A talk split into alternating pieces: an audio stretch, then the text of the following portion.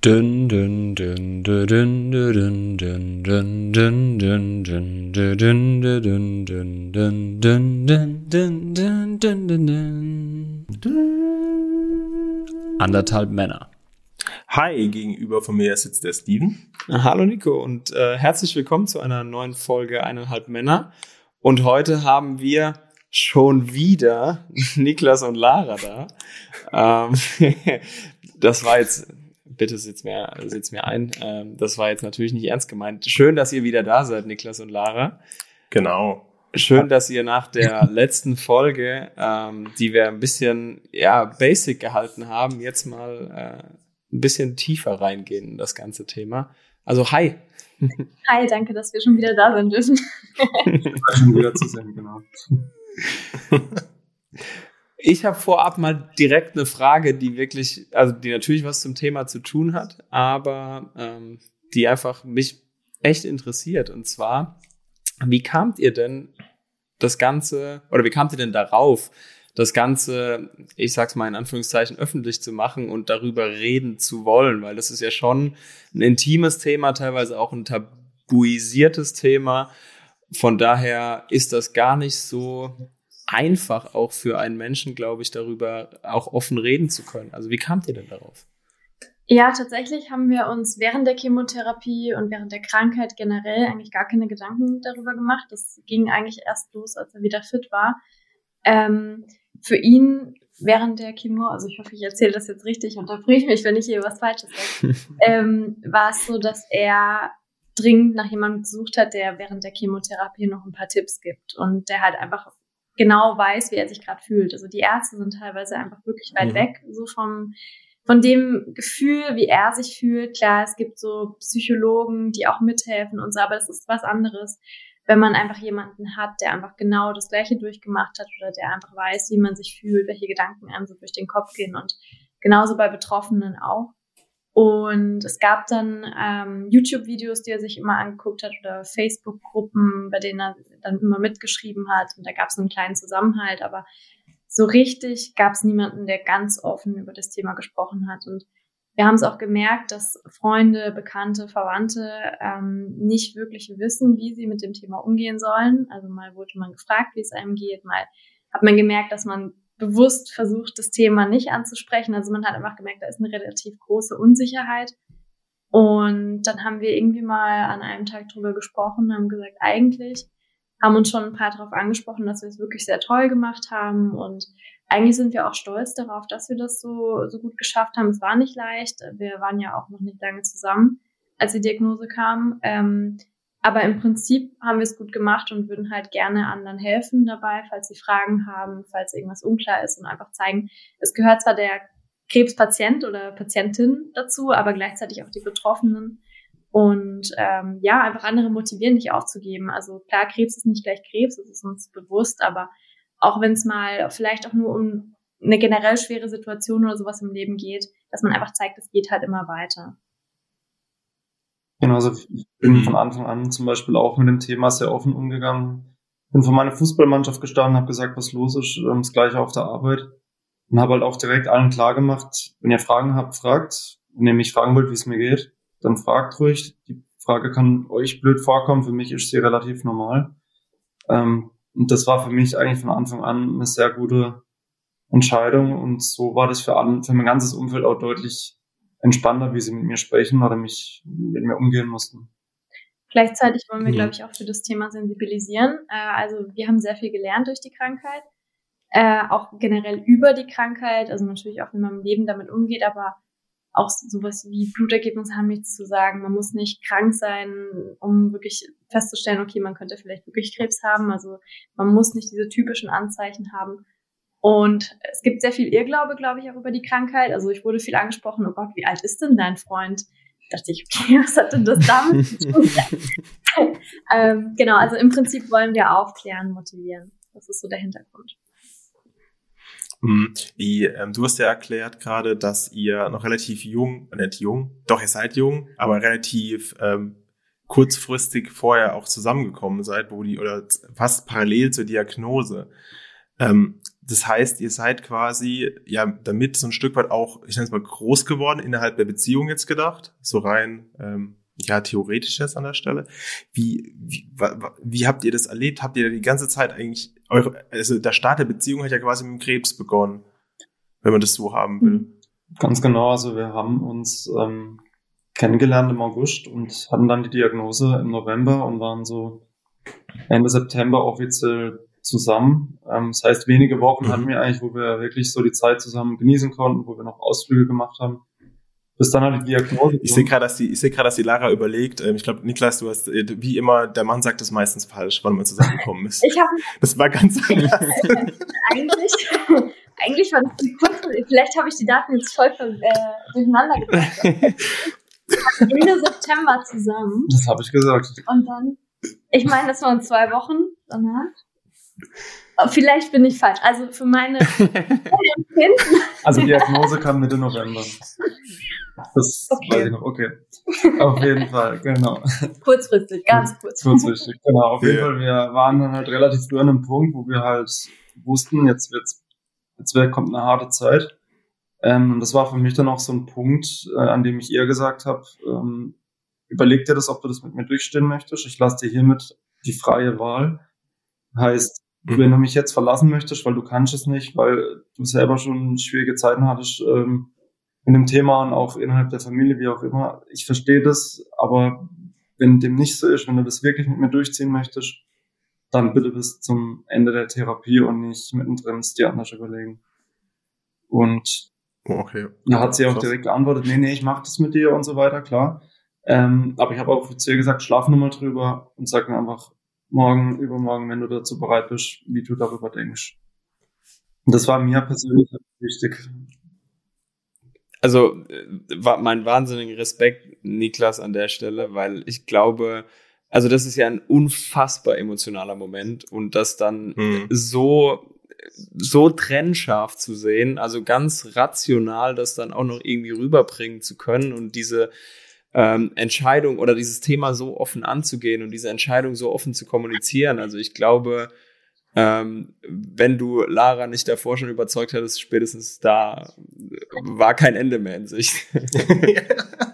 ja, also er hat, ja. hat noch dazu gesagt, ähm, wenn wir jetzt sagen, wir, also ich unterbreche das Ganze quasi, ähm, dann wird keiner sauer sein, weder er noch seine Familie noch seine Freunde. Niemand wird mir im Nachhinein irgendwie, also irgendwie sauer sein, weil ich das nicht mit mhm. durchgestanden mhm. habe oder so. Und wir können uns danach einfach wieder treffen. Also er hat mir wirklich auch kein schlechtes Gewissen gemacht, falls ich Nein sagen sollte. Und ja, also Wahnsinn, dass er da so, er hat eigentlich mehr an mich gedacht, hatte ich manchmal so ein bisschen das Gefühl.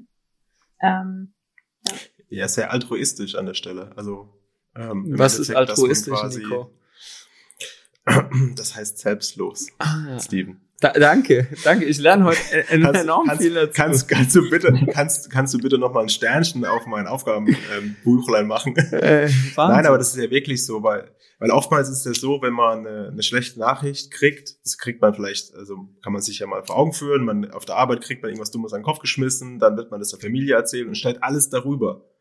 Und in dem Fall finde ich es mega krass, dass du eigentlich jemand anderes, in dem Fall dein Partner, ähm, davor gestellt, also über alles gestellt hast, gesagt, überleg dir das und ich weiß vielleicht selber nicht, wie das alles enden wird, weil du wusstest es zum Zeitpunkt ja gar nicht und gesagt, du kannst mich begleiten oder ich bin auch nicht böse, wenn du jetzt sagst, ich kann das emotional nicht, weil das wird eine emotionale Reise, ähm, die wir da beginnen oder die du dann beginnst und natürlich auch vielleicht eine, die irgendwo gewisse Stolperstellen hinten dran hat. Bis hin, dass man ganz fällt. Das muss man fairerweise immer bei so einer Diagnose dazu sagen, weil man weiß es ja erstmal gar nicht, ja. wo wir uns überhaupt befinden auf der Reise, ob wir schon am Anfang oder ob man schon irgendwo mittendrin ist im Kontext des Krebses an der Stelle. Ja, vor allem, wir waren ja echt noch nicht lang zusammen und das war ja auch eine Fernbeziehung. Also ich habe in Pforzheim gewohnt und er in Freiburg. Und dann kommen halt auch sehr, sehr viele Fragen auf, so, was mache ich jetzt? Ziehe ich jetzt zu ihm, um ihn zu unterstützen? Also ich bin im Homeoffice, von daher mhm. kann ich eigentlich wohnen, wo ich möchte. Ähm, er kann auf jeden Fall nicht zu mir, auch, auch während der Chemotherapie kann er nicht zu mir fahren. Was mache ich? Passt das überhaupt? Also es kommen halt schon viele Fragen auf, aber insgesamt hat einfach das Gefühl, ähm, ja, war, war, war viel stärker, so dass ich halt gesagt habe, ich, ich muss das machen. Also es hat sich einfach so richtig angefühlt. Ich habe manche Dinge auch gar nicht bedacht, muss ich sagen. Also manchmal war, denke ich mir im Nachhinein jetzt bisschen naiv war es schon. Ähm, aber Gott sei Dank habe ich es gemacht. Also wer nicht wagt, der nicht gewinnt, sagt man ja, ne? Ja, aber mhm. auch gut, dass du nicht dran gedacht hast, weil sonst wären dir vielleicht ja. noch andere da Gedanken gekommen an der Stelle. Und ich meine, ihr sitzt ja jetzt zu zweit vor uns oder zumindest vor dem Bildschirm und äh, es war ja absolut die richtige Entscheidung an der Stelle. Ja, ich habe mir die erste Chemotherapie angeschaut und dann gesagt, äh, das kann ich nicht vom Pforzheim aus machen, da muss ich da sein. Ja, Wahnsinn. Ähm, ganz kurz, hattest du, äh, Lara, in der Familie mal irgendwas? Also hier ähm, gab es bei euch schon mal Fälle? Ja. Also du wusstest ungefähr, auf was du dich einlässt, nenne ich es einfach mal. Geht, also tatsächlich, also ja, wir haben viele Krebsfälle in der Familie, leider. Äh, ich hatte auch ein paar Monate vorher gerade jemanden an Krebs verloren. Ähm, mhm. Deswegen war das Thema halt auch noch sehr präsent tatsächlich zu dem Zeitpunkt. Ähm, aber ich muss sagen, meine Familie ist, geht teilweise sehr verschlossen damit um. Also viele Informationen, die ich jetzt durch ihn hatte, wusste ich vorher gar nicht. Ich konnte auch teilweise gar nicht mal die Krebssorten benennen, die es gab und welche mhm. Methoden und wie man das entdeckt hat. Keine Ahnung. Das, dann hat halt jemand Krebs, aber das wird schon wieder. Also das ist, ich weiß nicht, ob es nur in meiner Familie liegt oder ob das manchmal so das deutsche Denken ist, dass man keine Schwäche so zugeben will und halt über sowas nicht reden möchte. Und das fand ich wirklich sehr, sehr schade. Und dann habe ich halt auch gedacht, dass, da muss man irgendwas ändern es geht nicht, dass sich in der Familie, ich glaube, fünf oder sechs verschiedene Sorten Krebs gibt und, und ich weiß nicht Bescheid darüber. Also ich weiß, es war was, aber keine Ahnung, was. Mhm. Ja. Ja, das ist, das ist interessant, weil ähm, ich kann es von mir sagen, ich weiß, dass ein Opa bei mir ähm, gestorben ist an Krebs und auch mit langer Nachfrage, also in der Familie musste man das erstmal irgendwie rausfinden, was das wirklich ist. Also da wussten anscheinend die Kinder das nicht mal genau, ähm, was für ein Krebs das war, weil es einfach früher wirklich, das war ein oder vielleicht ist es immer noch ein mhm. Tabuthema, was irgendwie, was richtig krass ist eigentlich, für Schwäche steht. Dann denke ich, okay, dafür kann ja keiner was. Also, ja. Wenn du das kriegst. Es gibt vielleicht medizinisch irgendwelche Indikatoren, die darauf hindeuten oder die irgendwie was beschleunigen. Und das mag ja alles sein. Aber das heißt ja nicht, dass du im Endeffekt deinen Nachfahren und Nachkommen das nicht ähm, sagen musst, äh, willst. Also dass du da irgendwie, man muss ja über sowas sprechen, weil da gibt es ja vielleicht gewisse Tendenzen, die man halt innerhalb einer Familie hat. Ja und die auch gut sind zu verstehen hinten dran. Also ich bin jetzt da nicht der Experte, ob sowas erblich bedingt vererbt werden kann. Ich würde sagen eher nein. Ähm, aber äh, trotzdem ist es einfach wichtig, sowas, denke ich, hinten dran zu verstehen. Also finde ich mega krass, auch wenn du damit quasi ähm, schon Anführungszeichen negative Erfahrungen gemacht hast, also Anführungszeichen wieder weg, weil die negativen Erfahrungen sind ja, ja. da. Du hast eben gerade beschrieben, dass sogar jemand verstorben ist und du dann im Endeffekt so reflektiert bist und dann gesagt hast, okay, das müssen wir ändern, dieses Thema und zum Gunsten ähm, ein, meines Partners, den ich ähm, inständig liebe und im Endeffekt, also hast du es nicht gesagt, das glaube ich, das einfach ist eine Stelle, Entschuldigung. und ähm, im Endeffekt ihnen dann natürlich auch den Support gebe.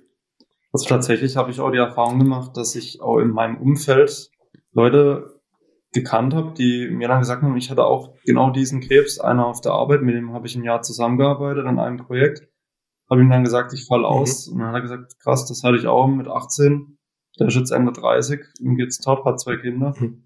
Ähm, und das gleiche mit einem mhm. aus dem Fußball. Stand auch vor mir ganz normal, geht regelmäßig in seinen Urlaub, geht Skifahren, wie auch immer. Hatte vor 15 bis 20 Jahren halt auch eben diese, genau diesen Krebs. Da war die mhm. Behandlung natürlich noch eine andere. Und da hatte ich halt auch schon wieder so diese Motivation, ich sehe die beiden, die sind stehen mitten im Leben, machen ihre Karriere, haben Kinder. Ähm, wenn man sich mit dem Thema beschäftigt, dann deckt es auf einmal relativ viel auf an Leuten, wie ihr sagt, die halt einfach nicht drüber sprechen. Mhm. Was hat euch denn als, also als Paar betrachtet, was hat euch denn am meisten motiviert? Was hat euch am meisten Kraft gegeben? Und was würdet ihr sagen, so, was würdet ihr auch anderen Paaren, die eventuell in der Situation, ob es jetzt Lymphdrüsenkrebs ist oder ein ganz anderer Krebs, was würdet ihr den anderen Paaren beziehungsweise eben auch den Angehörigen als, als so Tipps mitgeben? Was könnte man machen, damit es auch für einen irgendwie besser erträglich ist? Hört sich jetzt blöd an, aber ich glaube, die Frage ist rübergekommen. Ja. Ja, auf jeden Fall. Also für mich war das so, ich habe die Krankheit von Anfang an akzeptiert und ähm, wahrgenommen und ernst genommen. Ähm, bin aber so damit umgegangen, dass ich halt auch nicht voller Angst in die, in die Uniklinik bin. Ich bin halt hin, habe die Leute gegrüßt, habe gesagt, so, jetzt geht's los, ähm, bekommt man so bunte Beutel mit äh, irgendwelchem Zeug drin dann als Chemotherapie. Ähm, und dann habe ich halt immer gedacht, hatte immer so das vor Augen so, das ist jetzt nichts, was mir schaden soll, das tut mir gut, kann ein bisschen zwicken, aber im Prinzip soll es mir helfen, wieder gesund zu werden und ähm, das hat mir einfach enorm geholfen, das Ganze auch relativ gut ohne mega die Nebenwirkungen zu überstehen. Ich habe andere Leute gekannt, die hatten schon panische Angst vor Spritzen, vor Krankenhäusern, die hatten halt von vornherein eine recht schlechte körperliche Verfassung ähm, und haben das deutlich schlechter weggesteckt und konnten es halt bis zum Schluss nicht akzeptieren, dass sie jetzt Krebs hatten. Ähm, ich glaube, generell ist es als Paar, also wenn man einen Partner oder Partnerin an der Seite hat, derjenige, der halt sagt, okay, ich, ich stehe das mit dir durch oder seien es, vielleicht sind es auch nur Eltern, Bekannte, was weiß ich, Freunde. Ich glaube, es ist wichtig, also zumindest hat es uns geholfen, dass wir sehr, sehr offen damit umgegangen sind und auch darüber, also ich habe auch direkt zu ihm gesagt, ich will wissen, wie es dir geht, auch wenn es dir wirklich schlecht geht, sag's mir. Ich will nicht, dass du sagst, es geht dir gut und du innerlich hast das Gefühl, du stirbst bald. Ähm, wenn dich irgendwas bedrückt, dann sag es mir.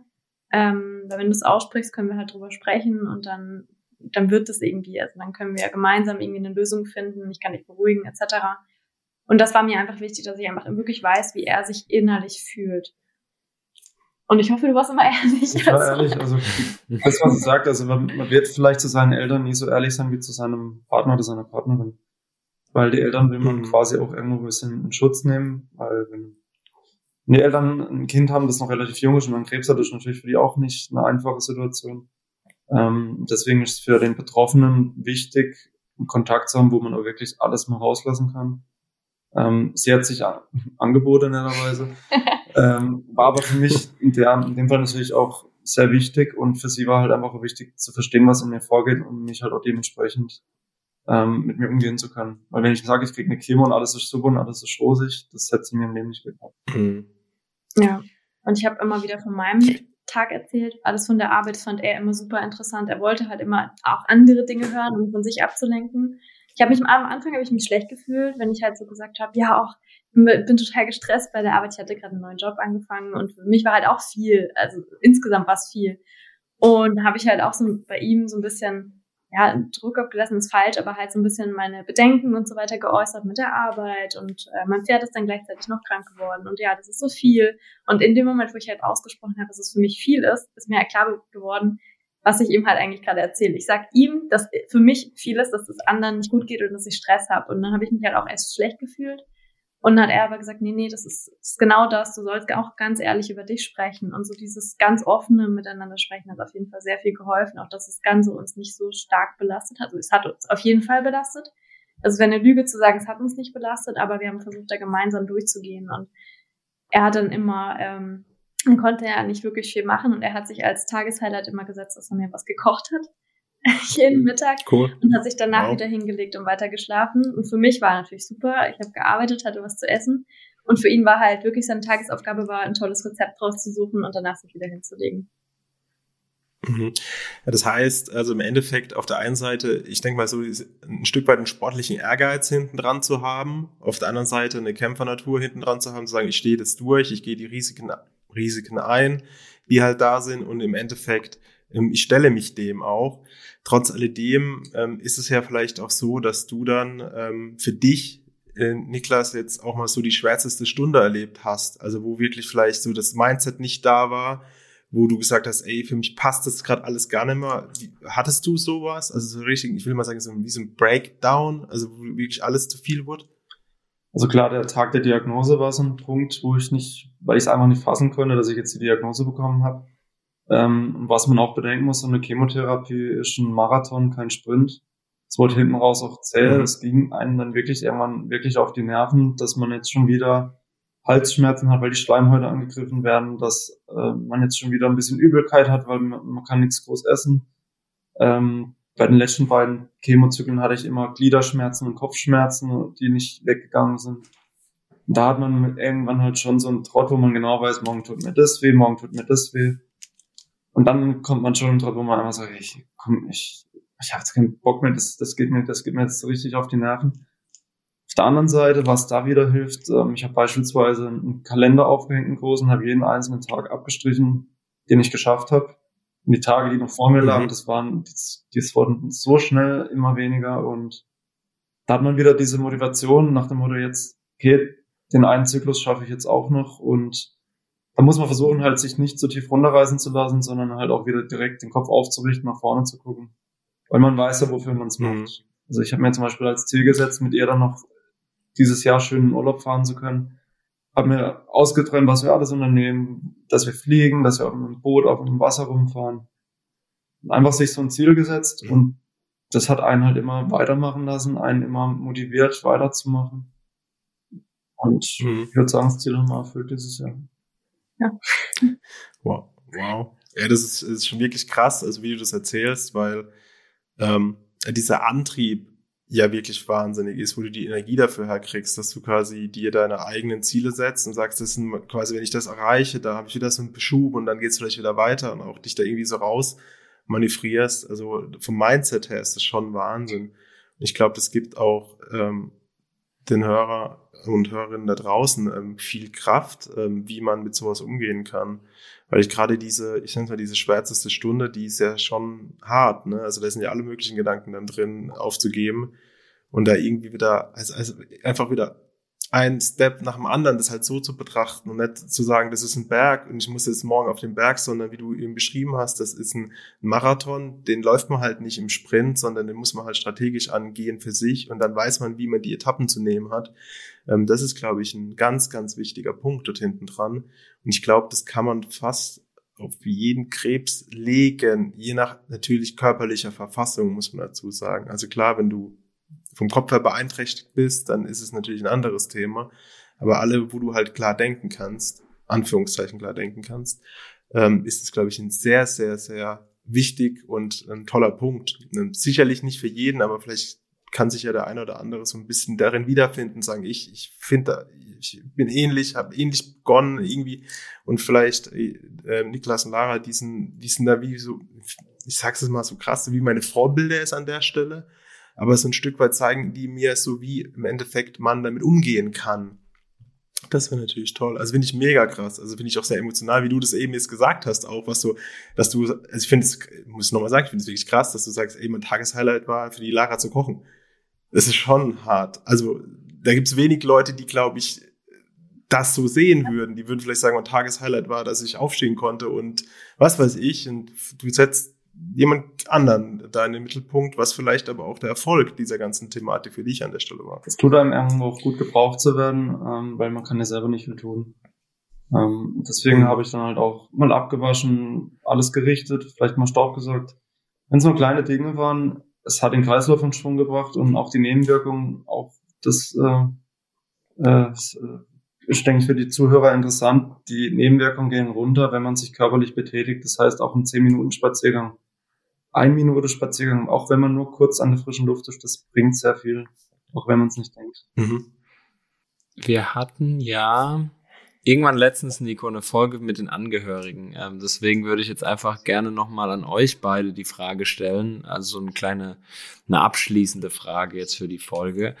Ähm, habt ihr Tipps für Partner, Angehörige? Wie könnte man das irgendwie greifen oder was, was, was würdet ihr denen mitgeben, wenn ihr was mitgeben könnt? Äh, was hat euch diese, Nico hat es vorhin als schwärzeste Stunde beschrieben, was hat euch Kraft gegeben, ähm, da wirklich durch diese schwarzen Stunden auch durchzukommen?